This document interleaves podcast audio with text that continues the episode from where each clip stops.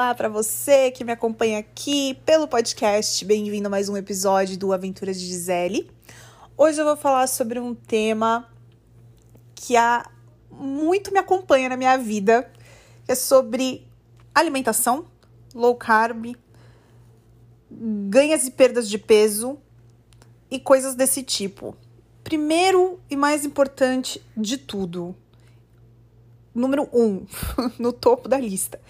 Eu não sou nutricionista. Portanto, as experiências que eu vou compartilhar aqui com você hoje, elas estão 100% ligadas e, e baseadas na minha experiência pessoal com o meu corpo, com o que aconteceu comigo.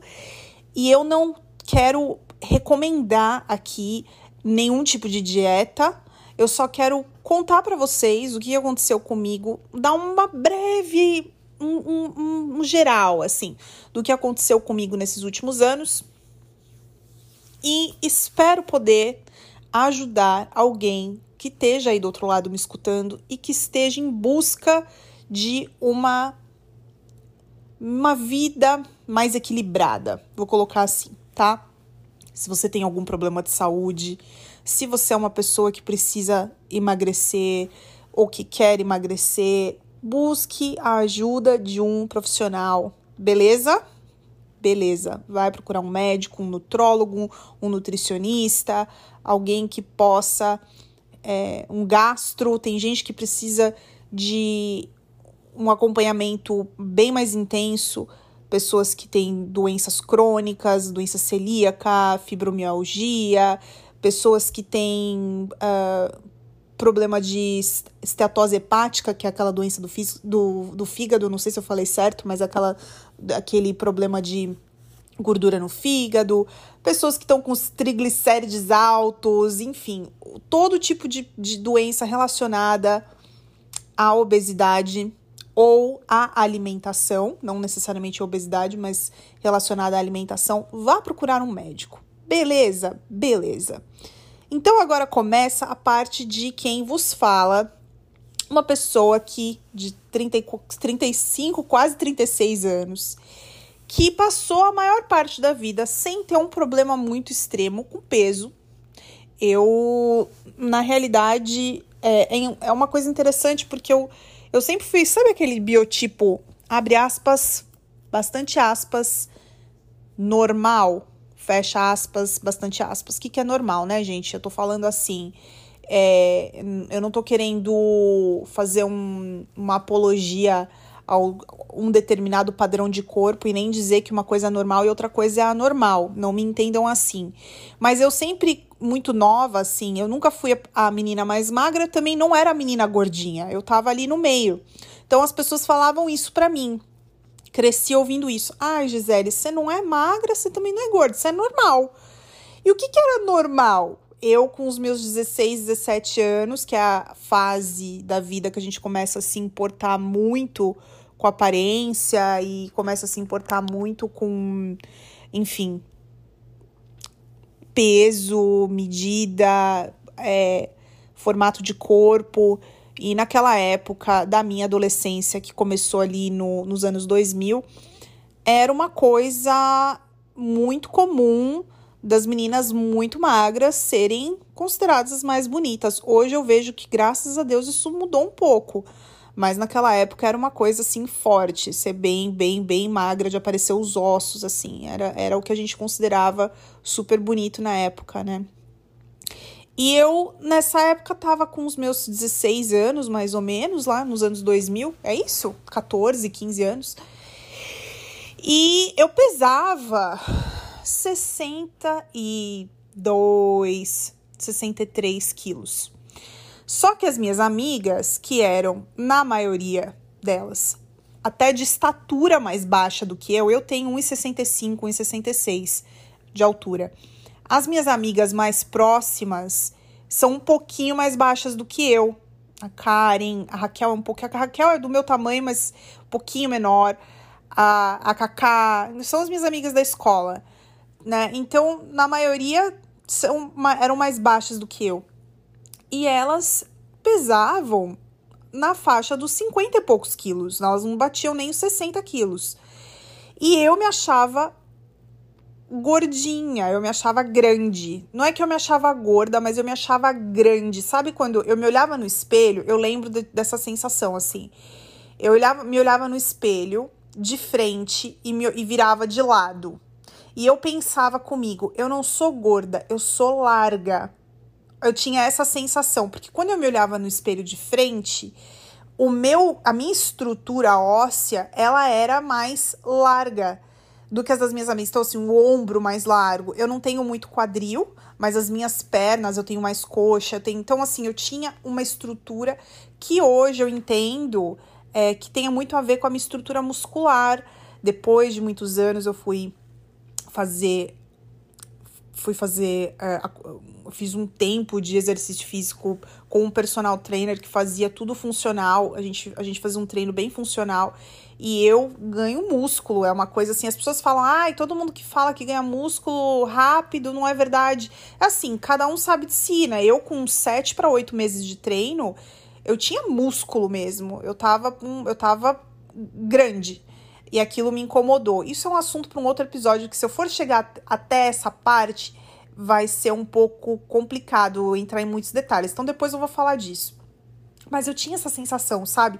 De me olhar de frente e ser assim uma coisa mais larga, meio Bob Esponja assim. Aí de lado eu virava, eu era mais uf, né? Mais achatada, não tinha muito bumbum, meu peito. Eu sempre fui uma coisa assim meio tamanho M, assim, sabe? E me achava gordinha.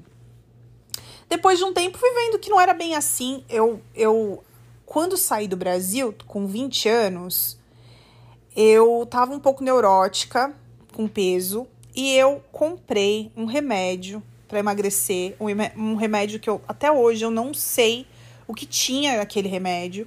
Eu cheguei na faculdade, um foi assim, foi uma história muito, muito doida. A gente saiu de férias, terminou o semestre, a gente saiu de férias. Passou o, as férias de meio do ano, julho, então um mês.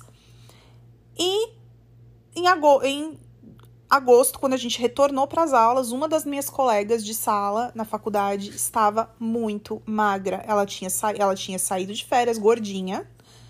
Ela também era baixinha e era mais cheinha, assim, ela realmente tinha mais sobrepeso. E ela voltou magra, magra, magra, magra. E eu lembro que, assim, foi uma sensação, porque ela chegou na, na, na faculdade todas as meninas, a gente, vum, sabe, parecia tipo um, um imã, assim, pra cima dela. E a gente, meu Deus, você emagreceu muito! Que milagre foi esse? Porque, assim, foi muito rápido. A gente falava, inclusive até hoje pergunta pra mim, né? Ai, conta qual é o milagre, né? Então, assim, isso do remédio tinha sido realmente uma coisa que, entre aspas, milagrosa, mas super perigosa. E ela contou: ah, eu encontrei uma pessoa que vende um remédio, assim, assim, assim. Eu comprei, tomei, sequei em um mês. E eu fiquei. Gente, eu pesava nessa época 64 quilos, assim. Eu já tinha, assim, já não era mais o corpinho de super adolescente, já tinha dado uma encorpadinha, mas eu não pesava nem 65 quilos. E eu achava que eu tava gorda. E eu, e eu comprei. Ela falou assim: ah, se vocês quiserem, eu tenho contato, vocês me dão dinheiro, custa tanto. Tem que tomar assim, então eu tomava três, três pílulas por dia, três comprimidos, na verdade, por dia. E tinha que tomar muita água. Ela falou assim: ó, vocês vão ficar com muita sede. E só que assim, funciona. Bom, eu comprei a trolha do remédio e comecei a tomar. E em um mês eu perdi, eu, eu cheguei a ficar com 59 para 60 quilos. Eu lembro de duas coisas. Eu lembro do absurdo que era a necessidade de beber água. Eu virar, eu enchi uma garrafa PET vazia de 2 litros de água, que minha mãe tinha aquele filtro Europa em casa, sabe, que fica na parede eu enchia dois litros de água, sentava na frente do computador para fazer trabalho, para, enfim, fazer as coisas que eu fazia no computador. Eu virava aquela, aquela garrafa assim, blá, blá, blá, blá, blá, uma loucura, gente, uma loucura. É, escondido, lógico, né? Meus pais não sabiam. E eu lembro de um episódio de ter tido uma taquicardia absurda dentro de uma lotação. Eu indo pra faculdade e meu coração, eu indo pro trabalho, aliás e o meu coração disparado, assim, disparado, disparado, disparado. E eu assim, meu Deus, eu preciso levantar, eu preciso correr. E era aquele remédio. Que eu com certeza tinha coisa ruim, tá? Assim, com certeza absoluta tinha coisa ruim. E eu dou graças a Deus pelo fato de aquilo não ter me matado, porque primeiro eu não sei o que era. eu era maluca, né? De, primeiro de achar que eu precisava emagrecer daquele jeito, de não ter pensado que uma simples reeducação alimentar, porque quando eu lembro do que eu comia, de como era a minha a minha alimentação, eram poucos ajustes que eu precisava fazer se eu queria mesmo perder aquela barriguinha, que nem era uma barriga. É, é muito bizarro pensar no quanto a gente não tem, principalmente quando a gente é muito jovem assim, mas eu sei que tem gente que é assim até depois de velho, né? Você não tem medo de perder tua saúde, de ter um derrame, de ter uma parada cardíaca, de estourar teu fígado. Você não tem medo tomando remédio, por quê? Porque você quer um milagre, você não quer se comprometer em ser uma pessoa saudável. E aquilo na minha cabeça dos meus 19 anos, na época eu tinha 19 para 20 anos, é, não tinha esse compromisso, né? A gente, quando é jovem, a gente acha que a gente é imortal, né? E aí eu terminei de tomar a cartela, tinha emagrecido muito. Quando me deu esse. Eu lembro quando me deu esse episódio de taquicardia, eu fiquei assustada. E eu decidi não comprar mais o remédio. Então eu, eu, tomei, eu comprei uma vez, tomei todos eles.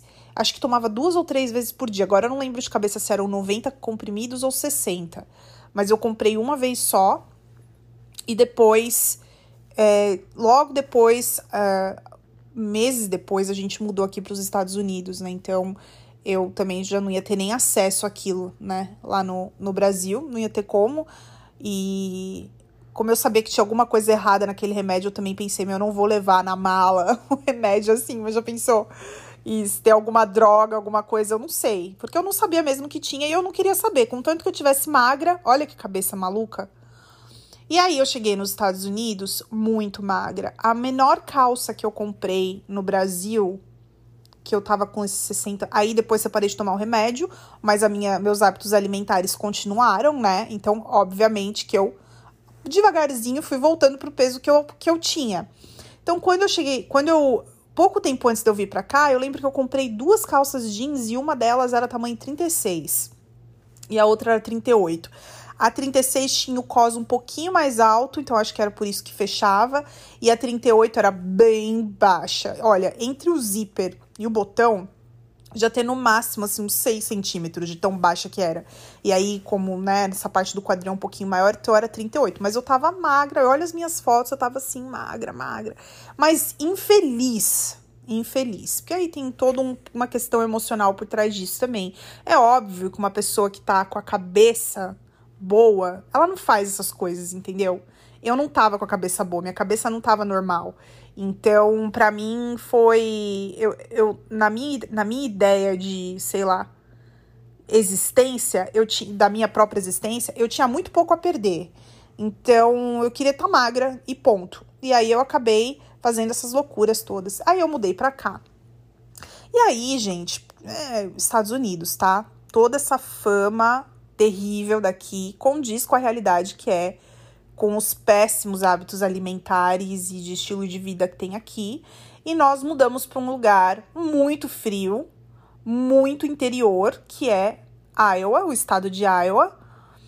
E a gente aqui simplesmente parou de se mexer, porque você vai no banco por você vai no drive-thru do banco, entendeu? Então você não levanta, você não se mexe, você não anda. Eu tava acostumada nessa época que eu morava no Brasil e já tinha terminado a escola e estava na faculdade, eu andava muito, eu andava muito, porque eu só usava transporte público, é, eu me mexia muito, então assim, claro que o estilo de vida e a comida, por, por isso eu falo, eu, eu penso naquela época, ai, comia umas besteiras que vendia na porta da faculdade, na lanchonete da faculdade, comia, comia no McDonald's, comia pizza, em rodízio, eram coisas normais da minha rotina, mas assim, no geral, a quantidade era muito menor do que as quantidades daqui. Aqui eu lembro a gente ir no restaurante a primeira vez, sei lá, num restaurante local, assim, num Olive Garden, num restaurante assim comum. E você pedir um prato de comida, a gente fala, gente, a gente podia ter pedido um prato para mim e para minha irmã e ter dividido e ainda ia sobrar comida, porque por mais que a gente comesse no Brasil é, besteirinhas, mas a quantidade era muito inferior, né? De porção era muito menor. quantidade de refrigerante. Eu nunca fui muito de beber refrigerante, mas é, tu, todas essas coisas, todas essas besteiras.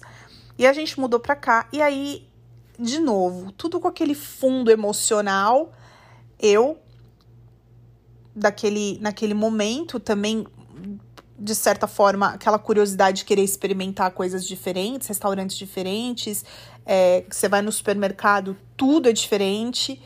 Inclusive, eu vou começar a postar, vou abrir um parênteses aqui. Eu abri o meu TikTok, arroba Aventuras de Gisele, e vou postar mini vlogs da vida nos Estados Unidos e da minha rotina lá no TikTok, tá? Então, muito em breve vai ter conteúdo lá, mas já começa a me seguir para não perder nada. Beleza? Beleza. Fecha o parêntese, voltando aqui para a história. Com o passar dos anos, eu fui engordando, engordando, engordando, engordando, engordando, até que eu uh, em 2012 para 2013 tava bem maior, já tinha engordado bastante, já tinha engordado bem uns 20 quilos. E aí em 2014 foi assim o pico. E eu, eu tava com. Eu tava. Eu acho que eu não tinha mais coragem de me pesar. Mas eu acho que eu cheguei a bater 90 quilos. Eu acho que eu cheguei a bater 90 quilos. E eu fui pro Brasil de férias. Eu fiquei sete anos. Eu mudei para os Estados Unidos em 2007 e fiquei sete anos sem voltar para o Brasil. Em 2014 eu voltei para o Brasil de férias pela primeira vez, desde ter mudado para cá. E eu fiquei lá um mês. E aí, nesse um mês, um desses dias aleatórios, meu, minha avó não estava se sentindo muito bem. Aí ela falou: ah, deixa eu aferir minha pressão. E todo mundo na minha família tem problema de pressão. Todo mundo tem. A maioria pressão alta. E aí eu, por curiosidade, peguei a maquininha e falei, nossa, faz tempo que eu não vejo minha pressão, deixa eu ver como tá. Quando eu vi, gente, eu estava com a pressão, assim, a, sei lá, 17 por 12, uma coisa assim. Tava muito alta. E aí eu fui no dia seguinte, porque eu fiquei assustada. Fui no dia seguinte num cardiologista, que é um médico que cuida da minha avó. Um dos médicos que cuidam da minha família. E no consultório, eu, ele, ele aferiu minha pressão e tinha dado assim 18 por 14. Estava mais alta do que no dia anterior. Ou seja, eu, ele, o médico, ficou tão chocado. Ele falou: Você não tá sentindo nada? Eu falei: Não tô sentindo absolutamente nada. Eu estou me sentindo normal. Ele falou: Gisele, quantos anos você tem? Eu falei: 28. Ele falou assim: é, Você. Aí perguntou um pouco da minha vida, né? Contei que morava fora, contei que tinha engordado muito. Ele, na época eu era casada, ele falou: Você tem filhos? Eu falei: Não. Ele falou: Você pretende ter filhos? Eu falei: Não sei. Aí ele respondeu: Porque agora você tá proibida. Ou aí ele começou. Aí ele. Olha, isso é uma das coisas que eu mais sinto falta, que eu mais amo nos nossos médicos brasileiros, assim, é essa humanidade e essa coisa de não ter medo de falar com você a real, sabe? Jogar com você a real. Porque eu, ele não tinha, ele não tinha nada a perder, quem tinha a perder era eu, né? Então ele, ele me assustou de propósito. Aí ele falou assim, ó, você, ele me deu diurético. Ele falou: quantos dias você fica no Brasil? Eu falei: não, eu fico mais três semanas aqui. Ele falou: então eu vou te dar esse diurético. Dez dias você vai tomar e você vai voltar aqui no consultório. Não é pra. Aí me mandou não ficar andando, não ficar fazendo exercício. Ele falou que eu tava assim, é, correndo muito risco mesmo com a pressão daquele jeito. Eu voltei no consultório dez dias depois, tomando, tomando diurético, minha pressão ainda estava alta. Eu lembro, estava 16 por não sei quanto, estava bem alta. E ele me falou, ele falou assim, olha, você tem dois caminhos. Ou você perde peso e volta para tua para teu tamanho original de quando você antes de você mudar para lá, ou você vai entrar na, no medicamento e você vai tomar medica, medicamento de pressão pro resto da sua vida, correndo risco de infartar, correndo risco de ter derrame. Você escolhe. Eu falei, ok, doutor. Fiquei com aquilo na cabeça. Foi difícil, foi um, mas foi o que eu precisava. Muitas vezes a gente, pra conseguir tomar uma decisão e, e dar. É aquela coisa, né? Quando a, a, água bate na bunda é que o sapo dá um pulo pra frente, né? E é muito real isso, assim. E eu voltei para cá e eu sabia que eu não ia conseguir emagrecer sozinha. E eu sabia que não tinha chance nenhuma de, sabe, tomar remédio e emagrecer. Eu sabia que não tinha chance. Eu ia, que eu ia ter que fazer uma coisa eh, direito. Eu tenho que fazer uma coisa certa dessa vez. Aí, o que, que eu fui fazer? Fui procurar ajuda, porque sozinha. E isso é uma coisa que eu acho que para tudo na vida é sempre importante a gente ter em mente que é muito bom ser independente. Eu sou uma pessoa muito, muito independente. E eu dou valor para minha independência. Mas eu também tenho que ser inteligente para saber quando eu preciso pedir ajuda. Porque eu não consigo fazer tudo e eu não sou expert de tudo, eu não sei fazer tudo. Então, emagrecer era uma coisa que eu não sabia, eu não sabia nem por onde começar. E aí eu pensei no Vigilantes do Peso. Eu tive algumas pessoas na minha vida, no decorrer da minha vida, que tiver, já tinham feito Vigilantes do Peso e eu fui atrás. E eu me inscrevi no Vigilantes do Peso. E aí eu fui parte do Vigilantes por um ano e meio. Então, de 2000 e... É isso mesmo, 2000 e... Do final de 2014 até o final de até metade de 2016.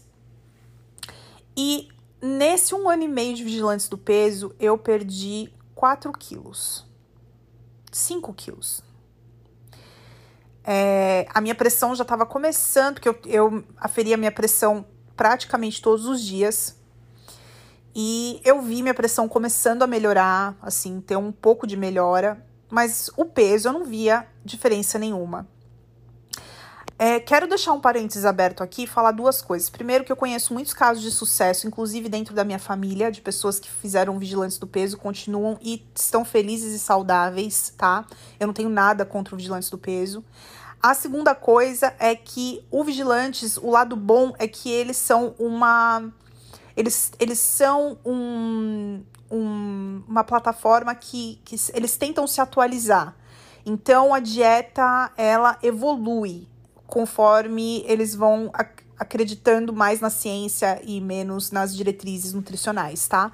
Então, eu, eu acho que o Vigilantes não é uma furada, mas é, pode dar uma desanimada, porque não é, não é todo mundo que se adequa, porque o corpo responde ao consumo de carboidratos de formas diferentes. Infelizmente, o Vigilantes ainda tem um pouco dessa cultura de ser contra de ser contra gorduras naturais, de ser contra carne vermelha e a favor de grãos e coisas que são mais ricas em carboidrato e pobres nutricionalmente, tá? Então, assim, esse é um parênteses que eu quero deixar aqui. Não sou contra, mas é, para mim não deu, não deu certo, tá? Bom, depois de todo esse tempo, pagando a mensalidade, indo nas reuniões, usando o aplicativo e etc., falei, gente, eu não, não sei mais o que fazer porque eu não perco peso. E aí, um dia, no Instagram, seguindo uma hashtag lá de dieta, eu encontrei uma moça que falava sobre uma tal de low carb. Isso em 2016, no final, na metade pro final. E aí, ela falava de uma outra pessoa que era a Patrícia Tassinari. Ela falava, ah, Patrícia Tassinari, coach de alimentação, não sei o quê. E a Paty, que hoje é minha amiga, depois de muitos anos, né, a gente, a gente se aproximou muito e ela, minha amiga, ela, é, na época, tinha mesmo um trabalho muito específico de coach de uh, alimentação baseada em low carb e paleo. O que, que é a low carb? O que, que é a paleo? Gente, isso daí dá. Eu queria até convidar, convidar pessoas que sejam da área mesmo para falar sobre o assunto, mas em linhas gerais, o que, que é a, o que, que é essa, essa, essa dieta? É você reduzir o consumo de carboidratos ruins, refinados, como farinhas e açúcar, tá?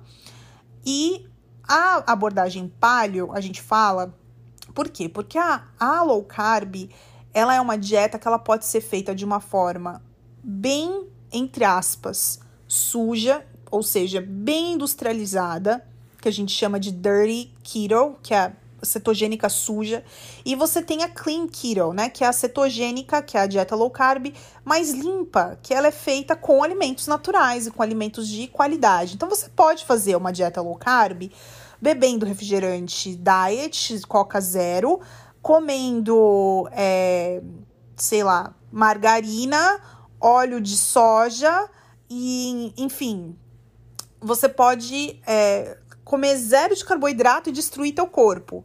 Como você pode, ao mesmo tempo, se voltar para uma abordagem mais natural, que a gente chama aí na, na internet afora de, né, mais comparável à dieta paleolítica, que é onde a gente consome proteína animal, ovos, todos os tipos de carne, verduras, legumes, oleaginosas, algumas frutas. Quem fala que dieta low carb não tem fruta não sabe o que está falando. Uh, e uh, o que mais?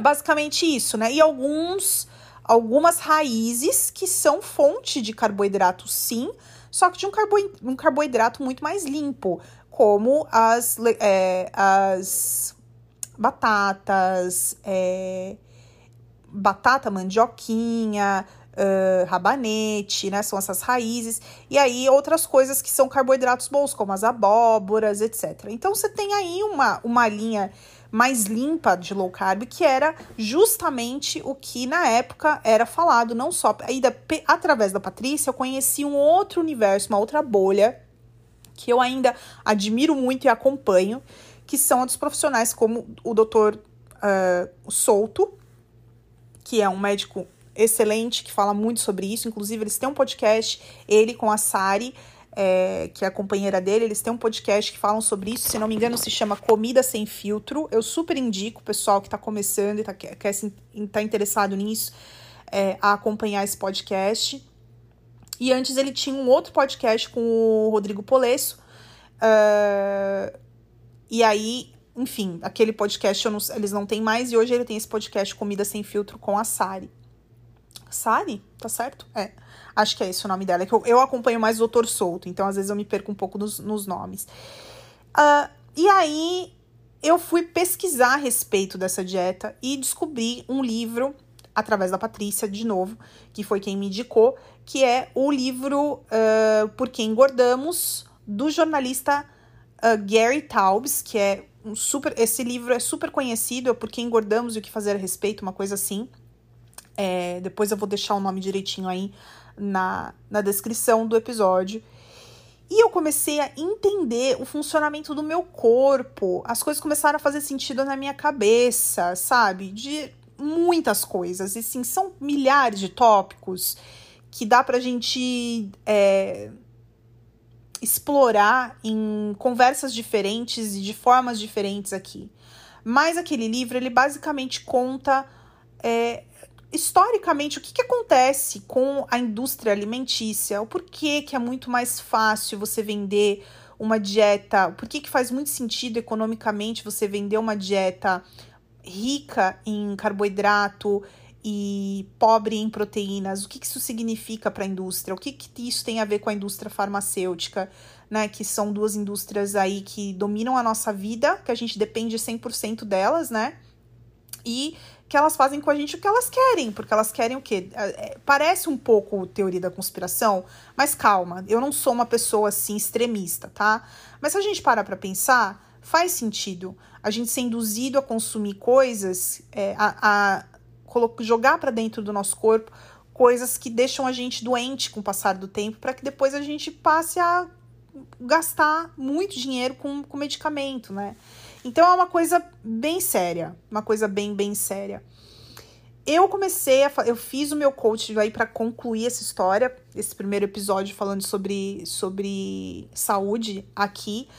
É, fiz o acompanhamento com a Patrícia e em seis, me em seis meses, em, em 30 dias do coach com ela, em um mês do coach com a Patrícia, eu perdi 6 quilos.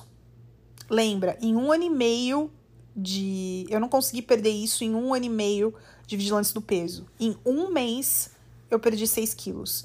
E aí, no total, eu perdi quase 30 quilos desde quando eu comecei a fazer a low carb. E eu vivo isso, esse tempo me levou oito meses para perder esse peso todo. E eu, isso foi em 2017 e eu não recuperei meu, eu não, eu, eu entrei em manutenção depois que perdi, eu cheguei no peso que eu queria, entrei em manutenção E eu sigo essa manutenção com as minhas exceções, comendo, aproveitando, enfim, entrando nesse outro universo que é o universo da manutenção de peso, que aí é uma outra história. E estou assim há quatro anos. É, 2018, 2019, 20, 21, 22, esse daqui é o meu quinto ano, né? E é isso. É isso. Eu, esse, é, comecei a dieta em 2017, né? E nós estamos em 2022. Então, nunca mais eu tive problema com a minha pressão. Nunca mais eu tive problema de refluxo, porque eu tinha tido um problema sério de refluxo. Nunca mais eu voltei a engordar. Eu encontrei um equilíbrio dentro dessa alimentação e desse estilo de vida. É, e claro, ainda tenho desafios, né? Porque eu tenho que conhecer o meu corpo e isso demanda um pouco de, de, de experimento, de acerto e erro. Quanto que dá para comer a mais de carboidrato? Que tipo de carboidrato que o meu corpo aceita? E isso tudo a gente pode conversar de novo, né? Num outro episódio, se vocês tiverem curiosidade e vontade de que eu fale sobre isso aqui. De novo, de um ponto de vista de usuário, tá, gente? Eu não sou. Não sou. Uh, expert, mas eu tenho as minhas vivências que eu posso compartilhar aqui com vocês. E eu acho que é super importante a gente olhar para para nossa alimentação e para o nosso corpo com muito amor, com muito carinho, sabe? Então, por exemplo, uma coisa que eu sempre falo para as minhas amigas que quando a gente conversa sobre peso e sobre e sobre esse tipo de reeducação é até a forma que você escolhe, as palavras que você escolhe para se referir às coisas. Então, por exemplo, hoje, eu, eu, quando eu penso em comida, eu penso, eu tenho que pensar em me alimento, eu vou me alimentar com o que hoje? Então, eu comer um, sei lá, uma fatia de pão low carb, não necessariamente vai me nutrir, não vai me alimentar, vai me encher, né? Você jogar comida para dentro de você é uma coisa, agora você se alimentar é outra coisa, com os nutrientes, com as coisas que te fazem bem. É, eu, depois que perdi o peso todo que eu perdi, voltei a me alimentar, a, comecei a introduzir outras coisas na alimentação, como as frutas, que eu praticamente como todas as frutas hoje, é, mais, mais legumes, mais coisas que tem um pouco mais de carboidrato, porque para o meu corpo o impacto é super neutro, eu não engordo se eu como batata, se eu como batata doce, se eu como abóbora, não, não é uma coisa que me engorda. Algumas pessoas têm uma, uma uma tolerância menor, mesmo se o carboidrato for bem limpinho, a gente pode conversar disso depois. Mas é realmente essa essa estratégia de baixo carboidrato com alimentos naturais, que é a low carb paleo, né? Mudou completamente minha vida. Eu sou muito grata a Deus por ter colocado essas pessoas no meu caminho. E eu sempre gosto de falar isso, eu já escrevi isso várias vezes nos meus posts falando sobre dieta lá no, lá no Instagram, é que eu sou muito grata à pessoa que eu fui, mesmo quando eu tava com meu sobrepeso, quando eu tava sofrendo com a minha obesidade. É, sofrendo no sentido, não no sentido pejorativo, mas sofrendo assim, porque eu realmente estava com o meu corpo adoecido, né?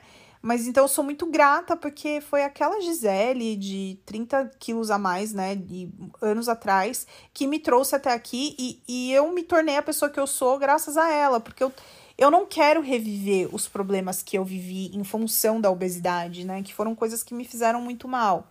Não são todas as pessoas com obesidade que sofrem isso. É, muitas, muitos médicos costumam falar que a obesidade ela é uma bomba relógio, então é muito raro você ver uma pessoa, por exemplo, com obesidade mórbida. É, eu nem sei se esse é o termo mais certo de se dizer, mas a obesidade excessiva mesmo, uh, que tenha mais de uma determinada idade, né? Geralmente o tempo de vida é mais curto, porque o corpo é. A gente é consequência daquilo, né? Assim. Por exemplo, tem, tem esse exemplo que eu gosto de dar, que são os animais. Se você tem um cachorrinho em casa e esse cachorrinho, de repente, ele tem. Então, o meu é um shih tzu. O peso normal de um shih tzu é, sei lá, 6 quilos.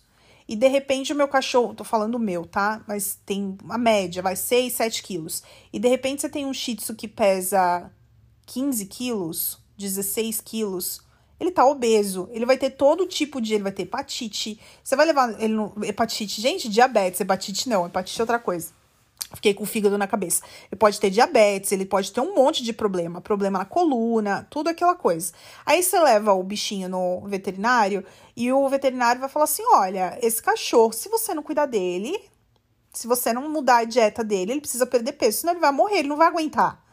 Né? E a gente fica com. Eu, por exemplo, eu fico, eu tenho, eu tenho aversão de pessoas que, que são relapsas assim com, com um bicho de estimação porque o bicho depende do dono. Então, assim, você precisa cuidar. E essa esse padrão de tamanho dos cachorros, essa proporção de peso, esse tamanho, o tamanho da, da, da barriga do cachorro, se o cachorro tá obeso ou não, é uma coisa que é muito óbvia. As pessoas não aceitam isso. Nossa, olha o que ela tá fazendo com esse cachorro, que esse cachorro tá obeso, isso tá errado, isso tá errado, isso é maltrato e tal. Se a gente se sente assim com os animais, por que, que a gente não se sente assim com nós mesmos? Não tô falando de você olhar para outra pessoa e se sentir desse jeito, mas se sentir assim sobre, sobre você mesmo. Por que, que eu não tô me cuidando? Eu, eu não preciso ser uma menina magra de 50 quilos que eu nunca vou ser, porque não é o meu biotipo. Não é uma coisa saudável. Também não quero tomar remédio para ter um peso baixo, mas fazer os meus exames de sangue e tá com tudo desregulado e tá doente, mesmo com, mesmo com a minha proporção física menor né? Com, com um tamanho menor, mas por dentro eu tô toda estragada.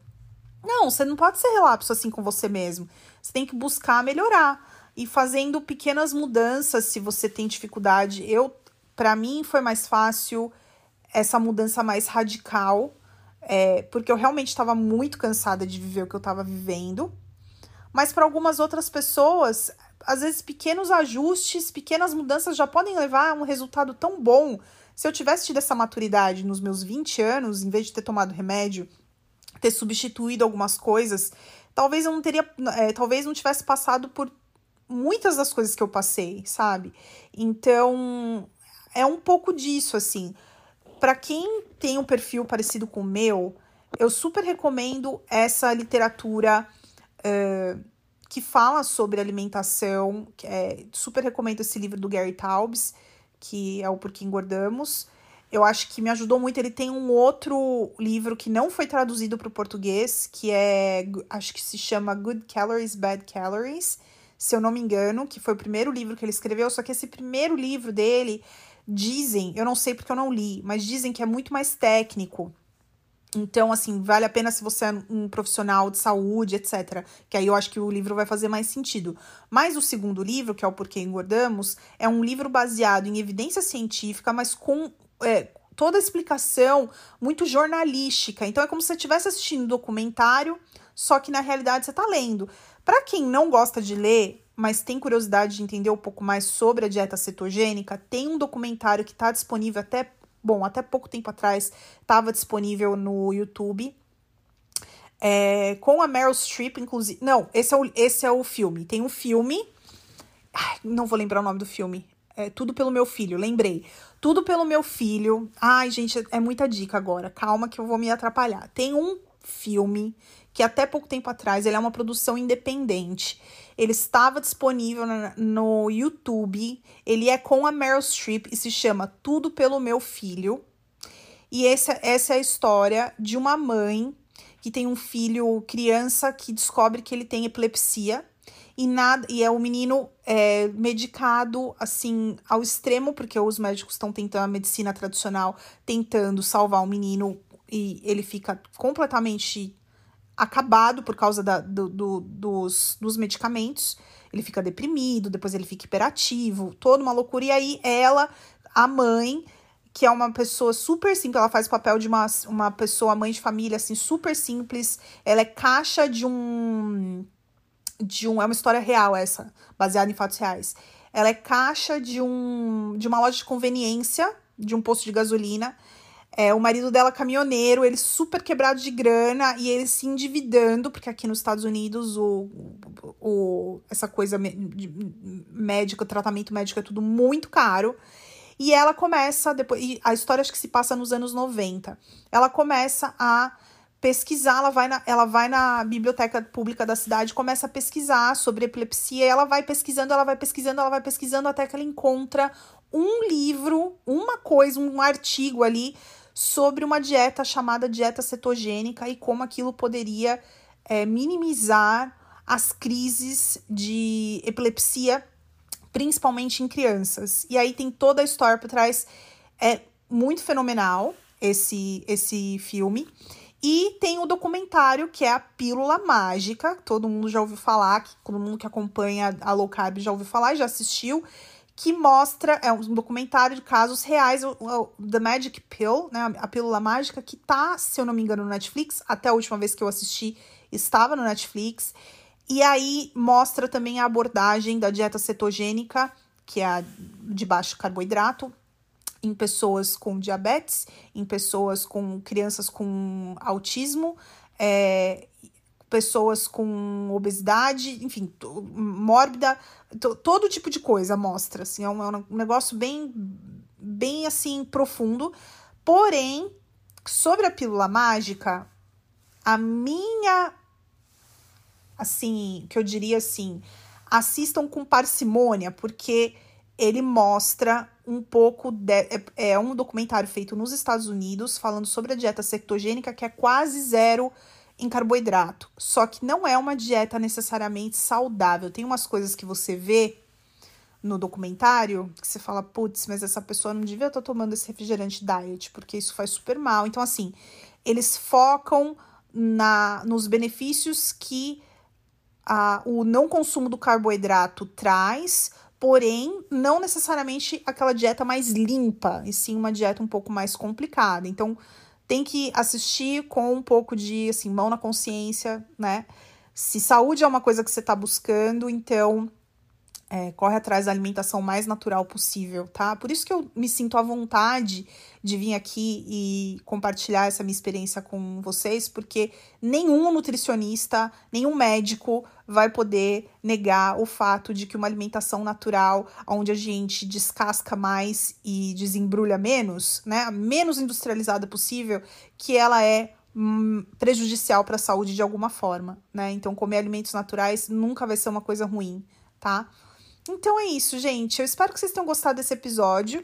Eu sempre gosto de compartilhar essa minha história sobre alimentação, estilo de vida e perda de peso e, e saúde, porque eu acho que isso pode inspirar muita gente. Eu espero que inspire muita gente mesmo. E eu conto com vocês nas minhas redes sociais. E uh, se você gostou desse episódio, eu vou pedir para você uh, avaliar o podcast, me deixar cinco estrelinhas. E eu deixei também uma pergunta aí na comunidade do episódio, nas perguntas no QA, né? Uh, quero saber de você se esse é um tema que te interessa, quais são as suas dúvidas a respeito da low carb? Quem sabe num próximo episódio sobre isso eu não volto aqui e respondo suas dúvidas aqui também no que eu puder ajudar. Se eu não puder, se forem coisas muito técnicas, quem sabe eu não consigo trazer alguém aí do meio que possa conversar com a gente, algum profissional de saúde que possa conversar com a gente, tá bom? Um beijo enorme para vocês, espero que vocês tenham uma ótima semana e a gente se fala em breve. Tchau!